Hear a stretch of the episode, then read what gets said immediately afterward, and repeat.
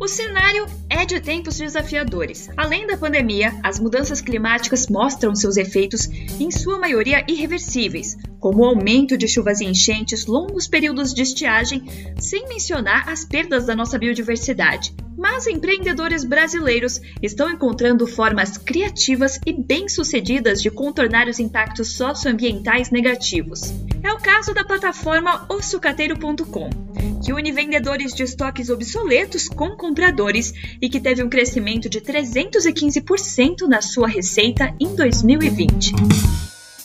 Tá, mas o que eu ganho com isso? Olá, pessoal. Eu sou a Larissa Magalhães e hoje nós vamos conversar com o Rafael Davi Valentini, CEO da ossucateiro.com, e com a engenheira Débora Corso, da Fábrica de Móveis Florense. Sejam bem-vindos. Olá, Larissa, tudo bem? Rafael? Olá, Larissa, Débora, ouvintes, prazer estar aqui com vocês. Rafael, para começar, explica para a gente o que é o sucateiro.com e como ele tem ajudado a solucionar os problemas de estoques obsoletos, máquinas ociosas e resíduos das indústrias. É, eu venho do ramo siderúrgico, tá? Então, quando a gente fala de siderurgia, a gente fala de indústrias de ambos os lados, tanto compradora quanto vendedora. E nesse tempo que eu tive de, de, de negócio dentro da siderurgia, me deu a possibilidade, então, de visitar muitos países, foram 27 países e mais de 1.500 indústrias, tá? Dentro dessa, dessa, dessa condição, a gente fez com que é, algumas, alguns problemas a gente consiga identificar. Dentro desses problemas, a gente cita estoques de baixo giro, né? máquinas que se tornam ociosas para o processo produtivo, e sucatas e resíduos. O que, que a gente fez então? Nós criamos uma cleantech direcionada às indústrias, que faz com que uh, a indústria possa anunciar os seus, os seus problemas de estoque e a gente direciona então para compradores de oportunidade ao redor do planeta. Tá? Hoje a gente adquire em torno de 100 mil novos usuários mensalmente e já somos acessados em 122 países. Uh, e também com essa visão de, de, ajudar o planeta, né? A gente sempre lembra que se uh, nós colocamos uh, de novo ao mercado um produto que está parado dentro de uma indústria, essa empresa compradora ela teria a necessidade de compra desse produto. Então, se ela tivesse que comprar novos produtos, a gente teria aí a necessidade de extração de recursos naturais para fabricar produtos iguais ou similares. Então, isso a gente entra diretamente na questão da sustentabilidade e faz com que, então, essas, essas indústrias também aumentem seus índices de ESG e realmente entrem também com, uma, uma potência na condição de, de sustentabilidade aí dentro das suas ações. Rafael, e explica para os nossos ouvintes o que são os estoques obsoletos. Larissa, então, quando a gente fala de estoques obsoletos, é, a gente tem que entender aonde eles são gerados, né? E por quê? Então, com essa mutação que a gente vê dos produtos, que é, com designs eles alteram os consumos, por exemplo, tem uma um celular, o celular em a cada seis meses ele ele muda, né? Então, tu tem uma matéria-prima que é, tinha necessidade para a produção daquele produto, de um determinado momento para frente, aquele produto não é mais consumido, então é, essa matéria-prima ela acaba sobrando. Tu tem estoques de produtos acabaram, acabados que ficam nas prateleiras porque o produto alterou o consumo. Tu tem máquinas que fabricavam aquele produto e que elas acabam se tornando ansiosas no processo produtivo e ficam de lado as indústrias têm a necessidade de, de aquisição de novas máquinas para uma produção de um produto com, por exemplo, um design diferente, mas tem vários outros motivos dos produtos alterarem seus tá? design, usabilidade. E essas máquinas, é, é, as indústrias têm a necessidade de segurar a peça de reposição internamente, porque se ela quebra, não pode ficar aguardando cinco, seis dias para que, que essa máquina volte a funcionar. O objetivo dela é, fazer, é trabalhar com, é, produzir com, com, eficiência, né? Então, essas peças de reposição e manutenção desse reparo dessas máquinas também se tornam ociosos e aí a gente tem ah, o conjunto, então, que gera essa ociosidade dentro das. Legal, Rafael. E como funciona a plataforma na prática? Que tipo de obsoletos industriais podem ser vendidos e quem pode utilizá-la? Então, a, a plataforma do sucateiro tem um funcionamento muito simples. Os vendedores têm a liberdade de cadastrar os seus problemas de estoque uh, e, obviamente, como uma boa empresa de tecnologia, nós disponibilizamos diversas facilidades para que isso aconteça. Desde uma, uma, uma trazer esses produtos através de uma planilha Excel, até uma API, onde a gente implementa a indústria 4.0 e automatiza toda essa operação dentro da indústria, fazendo com que se torne muito simples a gestão dos obsoletos dentro das indústrias. E, claro, liberando as indústrias para fazer o que é o objetivo delas, que é produzir com eficiência e com foco na lucratividade.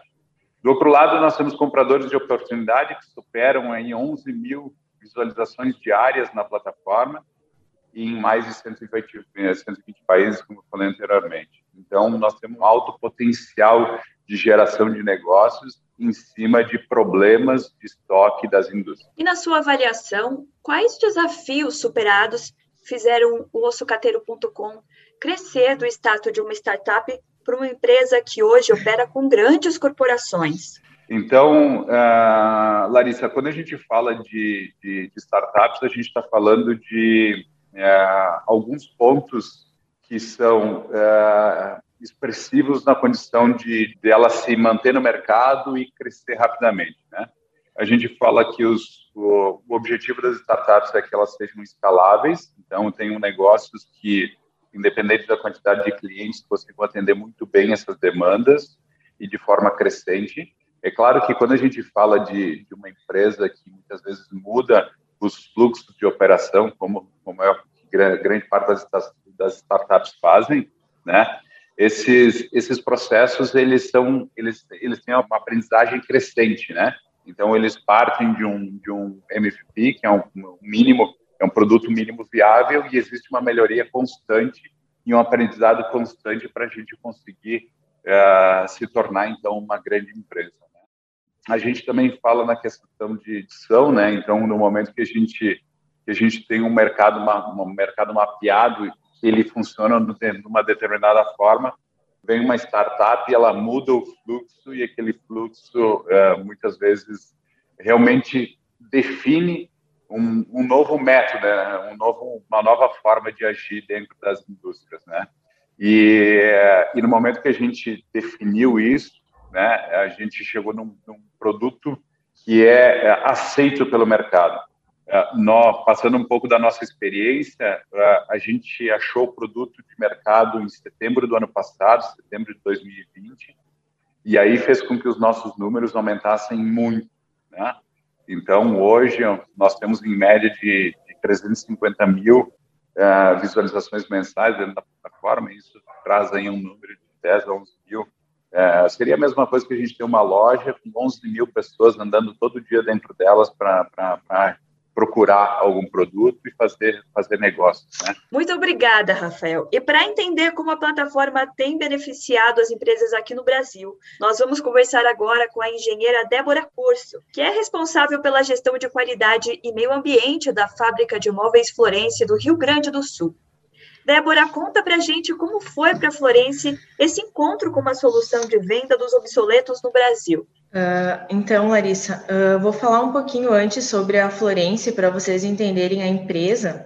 Então, a Florence ela sempre foi uma empresa muito preocupada com a questão ambiental, uh, onde a reutilização dos resíduos, a venda de obsoletos e a logística reversa sempre fizeram parte dessa preocupação há muitos anos.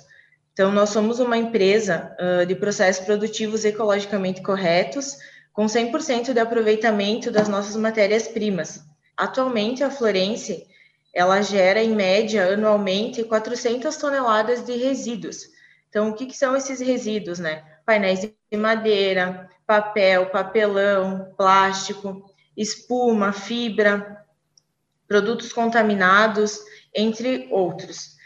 Uh, todos os resíduos que a gente gera, eles são reutilizados de alguma maneira. Então, nenhum deles vai para aterro sanitário, ou seja, fica degradando no meio ambiente.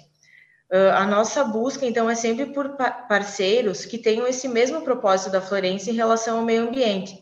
que é essa preocupação de sustentabilidade, de ter processos ecologicamente corretos. E nessa busca, a gente encontrou então o sucateiro.com, que é uma ferramenta né, facilitadora para a operação dos nossos obsoletos e como alternativa para novas formas de gerenciar os nossos resíduos também. Então, a nossa parceria, ela iniciou em 2019 e ela vem se mantendo com ótimo relacionamento e desempenho. Então, ocorre uma troca de informação, né, de conteúdo, de conhecimento entre a nossa empresa com essa plataforma. Uh, como um exemplo também de reutilização de resíduos, para vocês entenderem um pouco na prática dentro de uma indústria, a gente reutiliza os nossos painéis de madeira como energia limpa no processo fabril. Então, através da queima desses painéis de madeira em caldeira, esse, uh, essa queima gera energia e ela retorna para a produção em forma de energia limpa para ligar equipamentos e em forma de calor para aquecimento também de alguns setores. Outros exemplos, então, espuma e fibra, por exemplo, é um outro resíduo que a Florence gera. Em parceria com o sucateiro, eles nos auxiliaram a encontrar um parceiro que reaproveita esse resíduo e cria novos produtos. Então, ele cria produtos para pets. Resíduos sólidos também são tratados e reaproveitados com a finalidade, então, de geração de energia. Então, através do sucateiro.com, já vendemos diversas matérias-primas que saíram de linha e equipamentos que foram substituídos por outras tecnologias, mas que ainda funcionam e são úteis para outras empresas. Então, isso gera maior vida útil aos equipamentos e, com isso, reduzindo a nossa, a nossa sucata a empresa também ela acaba impactando em toda a nossa cadeia de stakeholders, desde a seleção e monitoramento do fornecedor, como por exemplo, alterar a fita de borda que vai nas peças de um plástico PVC para um plástico ABS, que é menos agressivo ao meio ambiente. A gente trabalha também com processos internos com as nossas equipes de redução de desperdício, uso consciente de água, de energia elétrica. Então, para a empresa fez todo o sentido trabalhar junto com o sucateiro, porque ele nos traz alternativas, então, de venda de obsoleto, de gerenciamento de resíduos e até de troca de informação de como fazer trabalhos internos para diminuir o impacto ambiental que a empresa pode estar uh, ocasionando. Débora, a Florence tem demonstrado, ao se preocupar com o destino que é dado aos resíduos que envolvem suas atividades, uma preocupação com a questão ambiental. Você pode explicar para a gente o que é o conceito de logística reversa e por que ele é bom para nós e para o planeta? Uh, sim, uh, então, Larissa, o conceito de logística reversa, ele nos diz que a vida útil de um produto, ela não termina com a sua entrega ao cliente, porque o produto, ele se torna obsoleto ou danificado, e que ele deve retornar ao seu ponto de origem para ser adequadamente descartado, reparado ou reaproveitado. Então, o que é a logística reversa? É um conjunto de procedimentos, de ações, de meios para recolher, então, esse produto, quando ele estiver obsoleto ou danificado, e dar encaminhamento dele pós-venda ou pós-consumo. Para algumas empresas, então, a logística reversa ela já é obrigatória. Existe uma lei que é a 12305 que já prevê essa obrigatoriedade. Então, eu estou falando, por exemplo, de embalagens, pneus, óleos lubrificantes, para esse tipo de produto, eu citei alguns, existem outros, a logística reversa, então, já é obrigatória. A Florence, ela retorna esses produtos, então, para o fornecedor fazer o destino final deles. Quanto às embalagens dos nossos produtos, então, que chegam à casa do cliente, que é o plástico, o papelão, então, que as nossas peças vão embaladas, uh, a gente também uh, trabalha com logística reversa. De que forma? A gente faz parte de uma associação de logística reversa de embalagem que ela nos representa por todo o país. Essa associação, ela tem por objetivo então criar projetos de reutilização dessas embalagens em todos os estados. Então, qual que é a importância desse trabalho, né?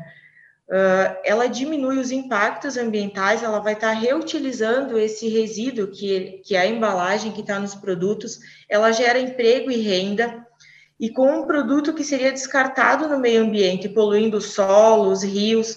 Então, esse projeto ele acaba também incentivando os catadores a recolher esse resíduo e participar desses projetos. Então, é uma ação muito importante que a empresa ela está engajada e faz parte e que eu tenho certeza que ela faz diferença para o meio ambiente e para a vida das pessoas. Débora, muito obrigada pela sua explicação e pela sua participação aqui no podcast. Rafael, muito obrigada pela sua participação também. É sempre muito bom conhecer iniciativas que fazem a diferença, especialmente nesse momento em que somos desafiados a nos reinventar como indivíduos e como sociedade. Então, Larissa e Rafael, queria agradecer a oportunidade. Eu penso que esse assunto ele é muito importante muito relevante e cada vez mais a gente tem que falar sobre ele para estar tá impactando as pessoas né, e deixando um mundo aí melhor para as próximas gerações que estão vindo. Muito obrigada. Larissa, Débora, ouvintes, obrigado também pelo, pelo espaço. Foi um prazer estar aqui conversando com vocês, passando um pouquinho da nossa, da nossa experiência aí. E vamos que vamos. O sucateiro.com é um dos 536 negócios brasileiros de impacto socioambiental que fazem parte de um levantamento feito pela Pipe Social. Para conhecer as outras ideias, acesse mapaambiental2021.pipelabo.com. Hoje a gente fica por aqui. Obrigada pela sua companhia e até a próxima.